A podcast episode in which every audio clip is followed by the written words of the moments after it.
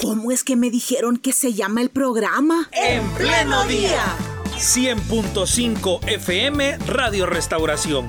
Y en internet www.restauración.fm. De lunes a viernes de 6 a 8 de la mañana compartiendo información y reflexión. Mostrando la vida en directo.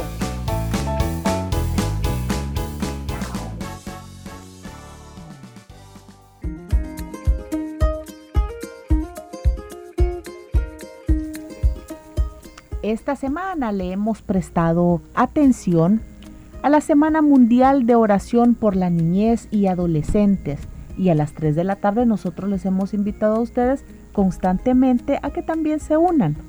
Pues ahora vamos a hablar de qué implica esta semana, cuáles son las peticiones que se están presentando y por qué razón.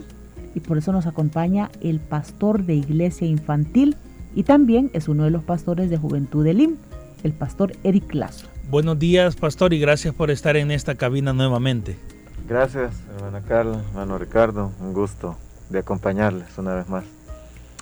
Este año no es, no es ni el segundo año en donde se realiza la Semana Mundial de Oración por la Niñez. Ya lleva varios tiempo, ¿verdad? Sí, tiene, si no estoy mal, cerca de 15 años de existir el fin de semana mundial de oración por la niñez en riesgo. Y si no estoy mal, desde el primer año que esta iniciativa surge, Iglesia Elim se unió. Esta fue una iniciativa de una reunión de varias organizaciones donde se pensó en tener un fin de semana para orar por los niños y las niñas alrededor del mundo. Em, recuerdo, no sé si fue el año pasado, si no estoy mal, eh, la meta era que un millón de personas estuviesen orando. O sea, es algo que se da a nivel mundial y se le llama fin de semana porque por lo general el sábado se busca algún tipo de acciones que como iglesia local se pueda hacer. Em, a veces es, por ejemplo, una marcha a favor de, los derechos de niños y niñas. A veces puede ser el compartir alimentos con niños y niñas de, escasa capacidad.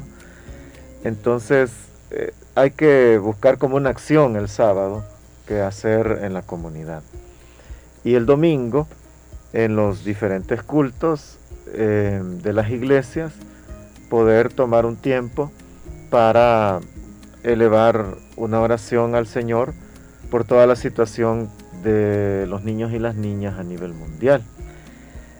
Es así como la, prioridad de, la actividad y cada iglesia tiene la flexibilidad de poder adaptar el, enfoque de cada año a nivel de, sus actividades de iglesia local.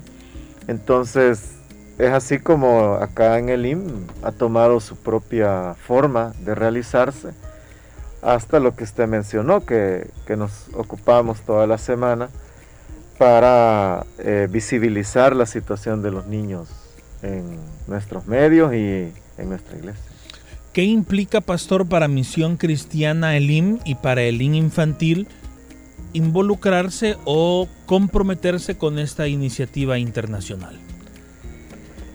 Bueno, implica, por lo general aquí en El Salvador es Red Viva quien nos envía la información de cuál es el, lema de este año, cuáles son eh, los contenidos de oración y toda un poco la logística que eso implica. Pero ya como iglesia, nosotros procuramos que sea algo eh, que permee todas las, áreas de nuestra organización, porque em, intentamos que los cultos, los adultos sean sensibilizados, que se, la oración se haga en el local de los adultos Y también esa oración se, hace en todas las actividades de los niños dentro de nuestra iglesia, con la diferencia que invitamos pastores que ellos vengan a orar junto con los niños acá en, preescolares, en el Club Victoriosos, en escolares. Ellos son los que se invitan para que también apoyen en ese ejercicio importante de la vida cristiana como es la oración junto con los niños. Entonces son niños los que van a orar allá con los adultos y son los pastores los que vienen acá a orar por, junto con los niños. Entonces intentamos sensibilizar en este caso al liderazgo, al pueblo, a los niños y niñas, a los adolescentes. Entonces eso es lo que nosotros hacemos y también los medios que desde hace algunos años en los espacios de, momentos de oración a las 3 de la tarde también se, ha brindado el que los niños, los servidores de, de, comunicaciones de la iglesia infantil y los colaboradores puedan visibilizar el por qué se está orando y también dirigir pues una oración aunque también se dan datos para sensibilizar de la situación que está sucediendo, datos estadísticos. Entonces, todo eso conlleva eh, el involucrarse como iglesia infantil y más lo vemos como que la iglesia de San Salvador completa pueda eh, apoyar esta iniciativa. ¿Cuáles son las peticiones que se están presentando? Hoy se, se planteó un eje y es precisamente por lo que eh, la pandemia ha traído. Y es que la pandemia ha, traído como consecuencia una alza en la violencia en, los hogares. Entonces la violencia hacia los niños y niñas, eh, las estadísticas prácticamente a nivel mundial se han elevado, así como la violencia hacia la mujer. Pero en este caso, el lema que es Juntos, fuertes en la fe, es sobre las peticiones en los diferentes tipos de violencia que se ejerce hacia niños y niñas. Ese es el enfoque. Entonces, violencia hay mucha. Em, creo que el día del lunes se hizo énfasis especial en la violencia sexual. El día de ayer creo que en la violencia de género. Em, también va, a estar la violencia económica, la violencia religiosa, la violencia eh, institucional de, los estados.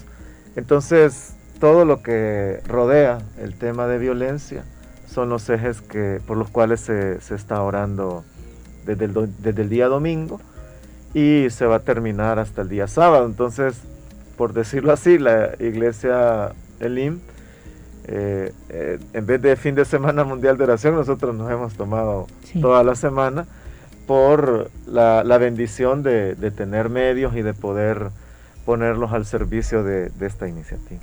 ¿Y cómo se ha organizado el IN infantil, hermano Eric, para poder eh, abarcar los cultos del día domingo, para poder estar en los, en los minutos, en los espacios que como Radio Restauración también tenemos aquí en cabina?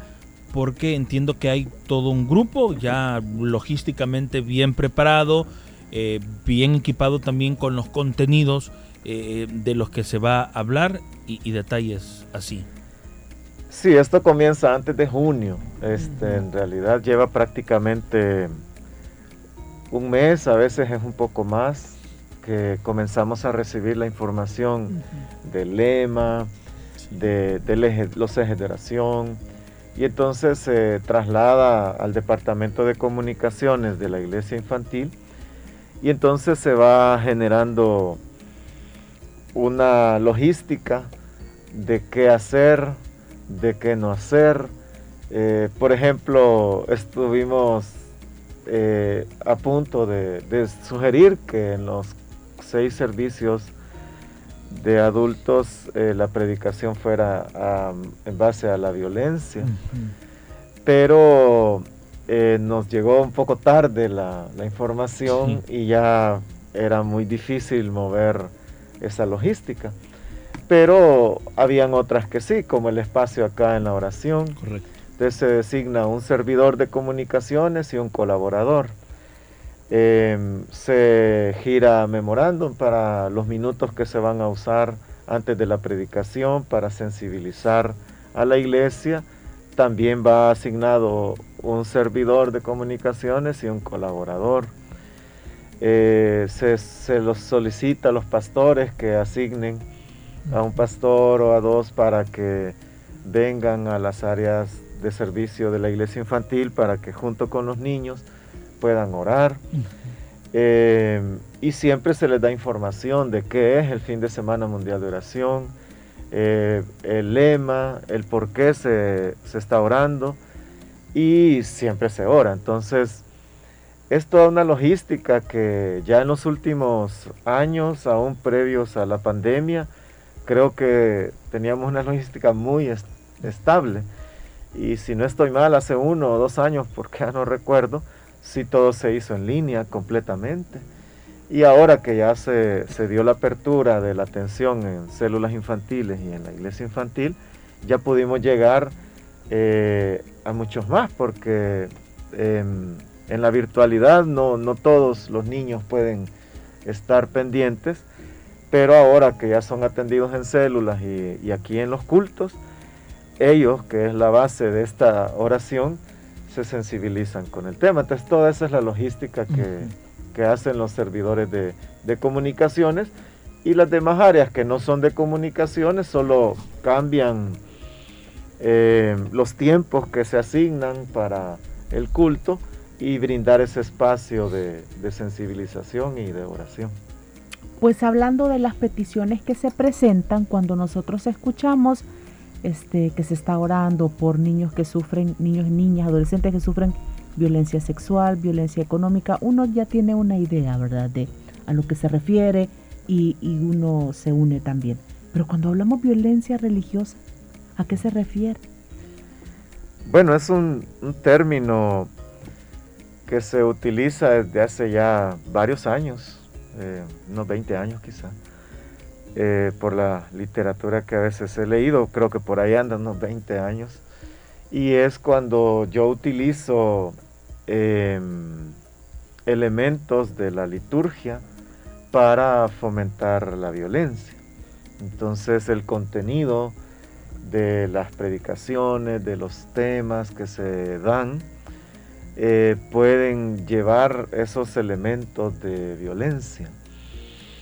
Em, por ejemplo, voy a poner el ejemplo del día de ayer de la violencia de género. Este, eh, la violencia de género es violencia ejercida hacia la mujer, hacia las niñas. Entonces, por elementos de vulnerabilidad que, que llevaría tiempo explicar por qué la mujer es más vulnerable.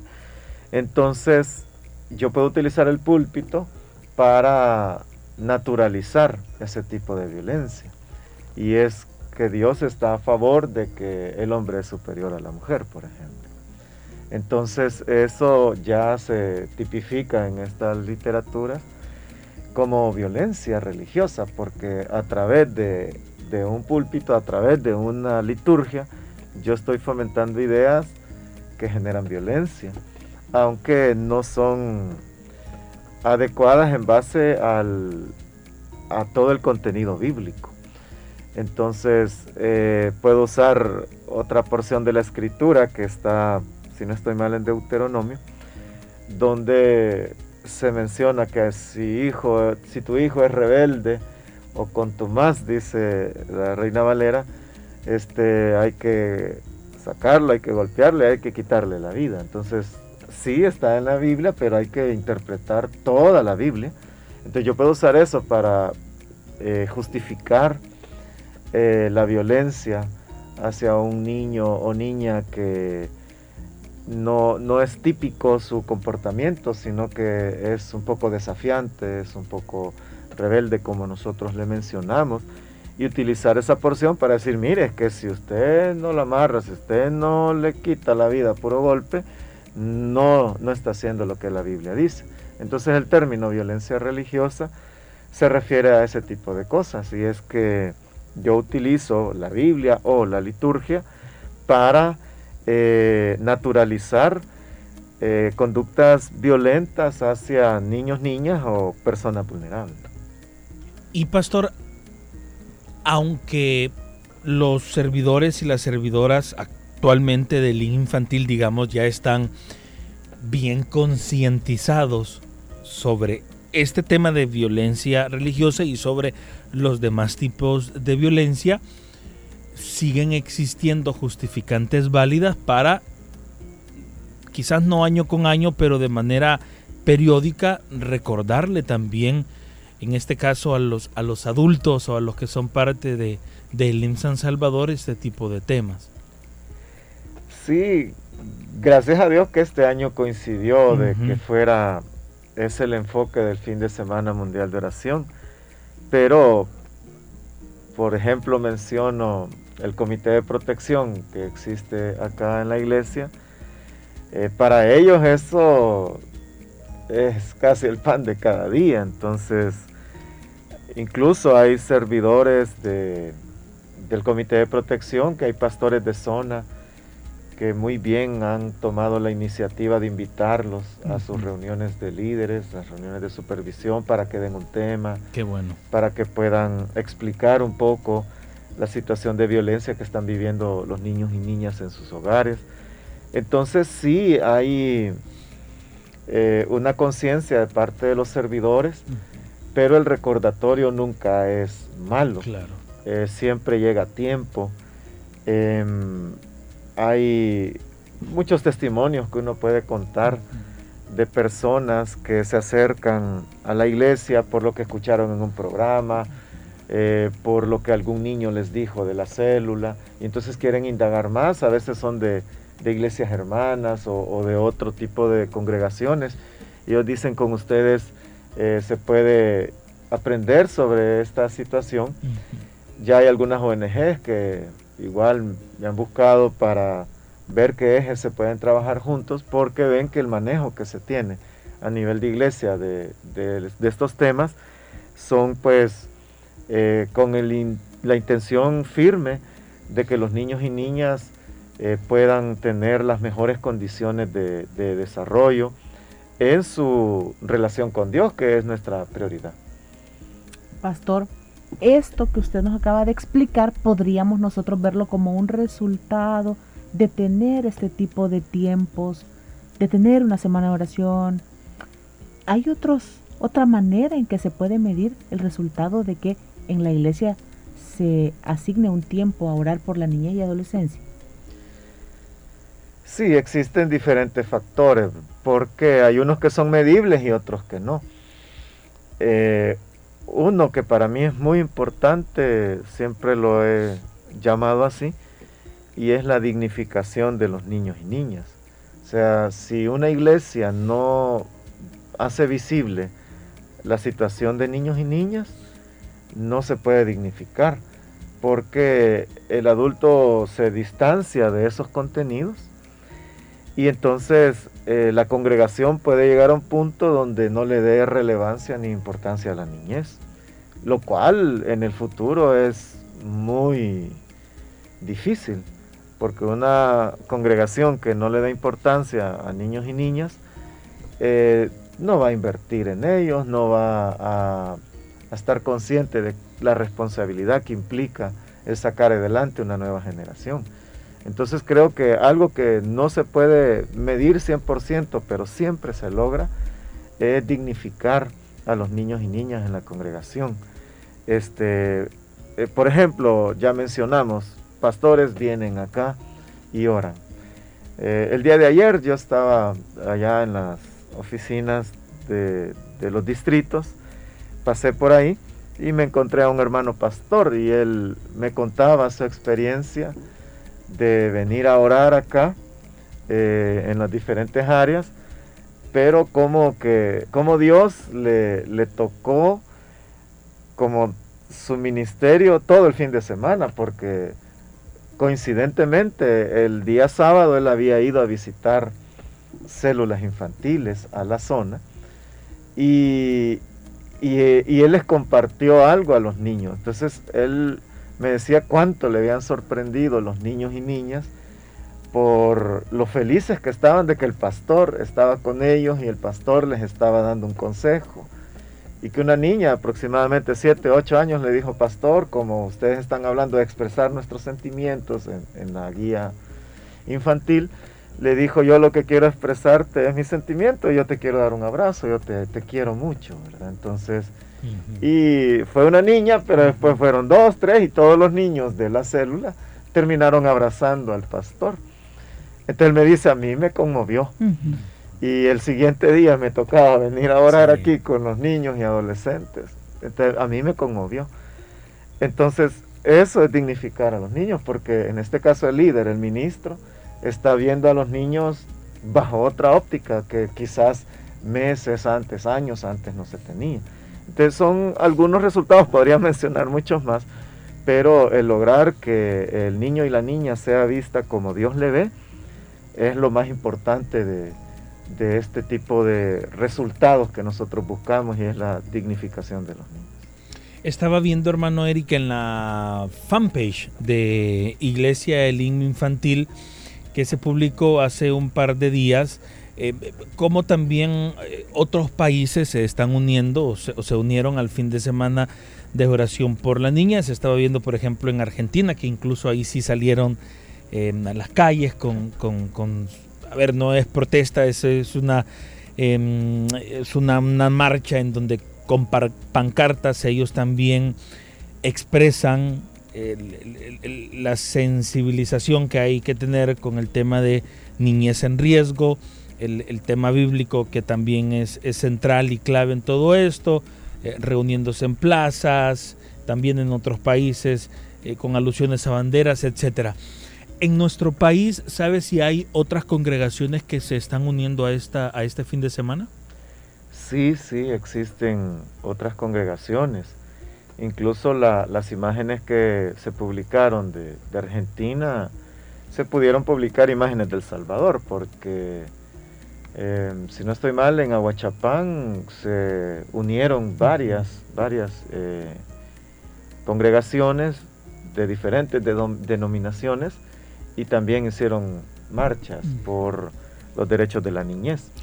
Entonces, sí, eh, creo que el dato lo debe manejar mejor este, Red Viva, pero yo sí conozco de iglesias de Asamblea de Dios, iglesias independientes, eh, de Iglesia de Dios también, que se han sumado al fin de Semana Mundial de Oración. Entonces, sí, efectivamente, se suman eh, muchas, no es solo la iglesia de San Salvador. Recuerdo que en años anteriores eh, se han unido algunas filiales, pero este año no, no lo, por lo menos yo no me he dado cuenta. Entonces sí, se, suma una buena cantidad en El Salvador y creo que llegan a más de 80 países donde hay por lo menos una iglesia, donde está uniéndose a este fin de semana mundial. Qué bueno, muy bien. Vaya, gracias Pastor Eric por haber estado hoy con nosotros, por compartir sobre esta semana que es bien importante. Una semana que vemos también está dejando resultados, resultados buenos, ¿verdad? Que entran dentro del proceso de, de hacer una mejor sociedad. Muchas gracias y quizá para irnos despidiendo, pues sus palabras para instarnos a nosotros como adultos. Tal vez de repente nosotros tengamos en la mente el pensamiento, no, ¿y para qué esto, verdad? O sea, no, le encuentro yo el significado. por favor, sus palabras. Bueno, gracias por la invitación y decirle a los oyentes que uno de los elementos más importantes en nuestra vida cristiana es la oración.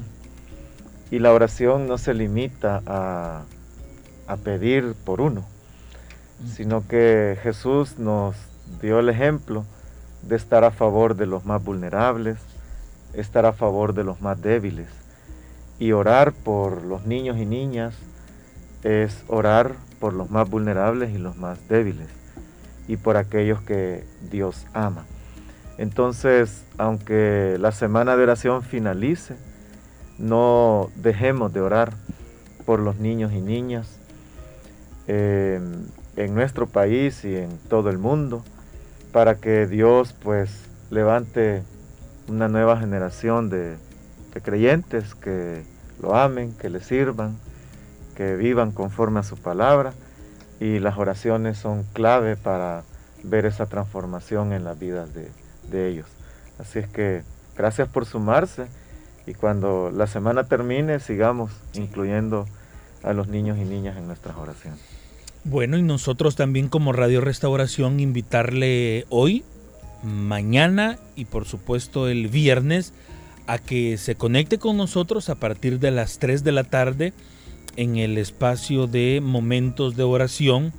Eh, están invitados a esta cabina de radio eh, parte del equipo de Iglesia Elín Infantil y se está orando por, por, por, las necesidades o por las temáticas que el pastor Eric nos compartía hace algunos momentos. Así que hoy también será y durante toda la semana porque Radio Restauración también se une y también se suma a esta semana de oración por la niñez. 8 de la mañana con dos minutos, así despedimos nuestro espacio de entrevistas, así agradecemos sus comentarios y también su sintonía a través de nuestro Facebook Live. Muy bien, gracias por haber estado con nosotros, les esperamos mañana, siempre a partir de las 6 de la mañana.